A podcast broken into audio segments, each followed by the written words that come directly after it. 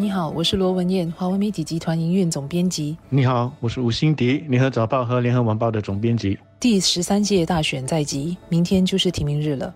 人民行动党在过去一个星期内介绍了二十七位新人，占了来届大选候选人总数的四分之一以上，是行动党在历届大选中推出最多新人的一次。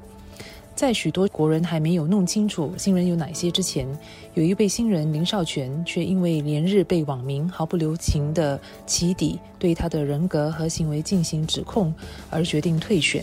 从宣布参选到退选才四天的时间，林少全在发布澄清声明的同一天内就决定要退选，这个消息让许多人感到震惊。是的，上个星期我才刚谈到网络选战。说网络会成为选战的主战场，是一个全球的趋势，谁也挡不了。果然，提名日都还没有开始，我们就已经看到了网络选战的这个威力。一个新人已经因为网络舆情的压力决定退选了。关于网络选战，我们等一下还可以再继续的详谈。但是关于林少全本人，大家如果到现在还不是很清楚的话，那么他是吉宝案外与海事的总经理。也是一名在玉朗集选区基层已经服务了一段时间的人。那么原本呢，预料他会是玉朗集选区的准候选人。有些人认为林少全不应该这样这么早不战就退了，也有些人认为说他是担心下来会被网民提出更多指控，而决定快刀斩乱麻，现在就退出。我们看过去几天在网上疯传的关于林少全的批评事件，它其实不是单一的。他有来自公司的同事，也有来自他军中的下属，甚至是邻居，指控像野火般蔓延开来。而有些是表明了身份，不是匿名的，发表了他们的批评，加剧了这些指控对林少全声誉的伤害。即便是林少全发表了澄清声明之后呢，对整起事件也于事无补，引来的是另一轮的网民的炮轰。看来这起事件是难以在短时间内平息，而要调查这些指控。确实是需要时间。对于人品、行为和品行的指控，有时候是主观的看法，更难证明真假。对行动党而言，候选人的品行是至关重要的。无论对于林少全的指控是真是假，他如果不现在退出，会成为竞选期间的一个画饼，影响行动党的声誉。除了林少全本身的个人声誉以及行动党的声誉之外，另外一个重要的考量。就是这个事件，如果再让它继续的延烧，就会分散了大家的注意力，模糊了这一次大选应该有的焦点。所以林少全自己在写给行动党秘书长，也就是李显龙总理的他的信里面是说，围绕他的这个争议已经盖过了这次选举应该探讨的核心课题，那就是新加坡的未来。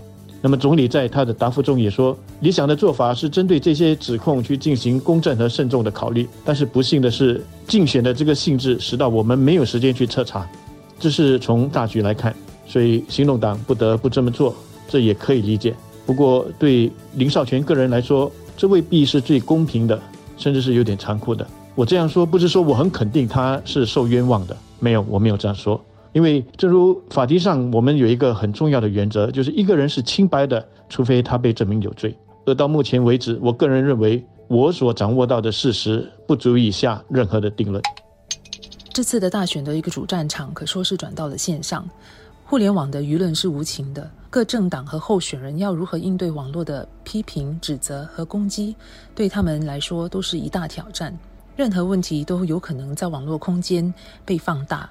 而当候选人不能够现身在一个群众大会，设法说服选民的时候呢，他们只能通过媒体和网络进行回应。这对所有的政党和候选人都是一个考验。而除了候选人本身，他们的家人也会承受重大的压力。在这林少全事件之后，我相信下来还会有其他不同的候选人会中标。而对选民而言，网络的指控，他们要相信多少呢？到底有多可信？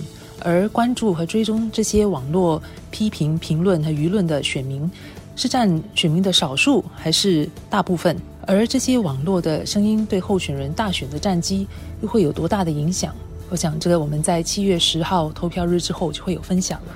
我就沿着文件的这个思路去想，林少全的这个事件会给我们的政治生态带来什么比较长远的影响？所以呢，我就不再特别的针对这个事件来谈。而是拉开来，从一个更广的角度来谈这次的网络现象。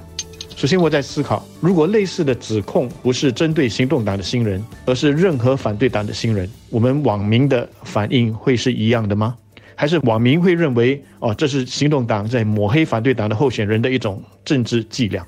第二，如果呢说去翻候选人过去的所有的旧账，或者是如网上所说的去起底候选人，不论他是来自执政党的还是反对党的。这个是大家认为可以接受的，甚至是应该鼓励的一种行为。那我说，这对于我们的政治生态是一个好事还是坏事？第三，网络是一个追查一个候选人的性格为人，他怎么处事待人最好的一个平台吗？我们怎么确保网络上发言的人是真的？怎么去确保这些发帖的人没有个人的恩怨、个人的议程？我们又怎么去确保这些内容都是真的，而且不只是真的？而且他们告诉我们的是全部的真相，而不是选择性的只告诉我们部分真相。第四，如果这是我们需要接受的所谓竞选的一种新常态，我在想以后还会有多少人愿意出来？而且这个是不论他是来自哪一个政党的，因为我们谁是圣人呢？我们有谁不曾在我们的工作上、社交上，甚至公路上做了一些得罪人的事？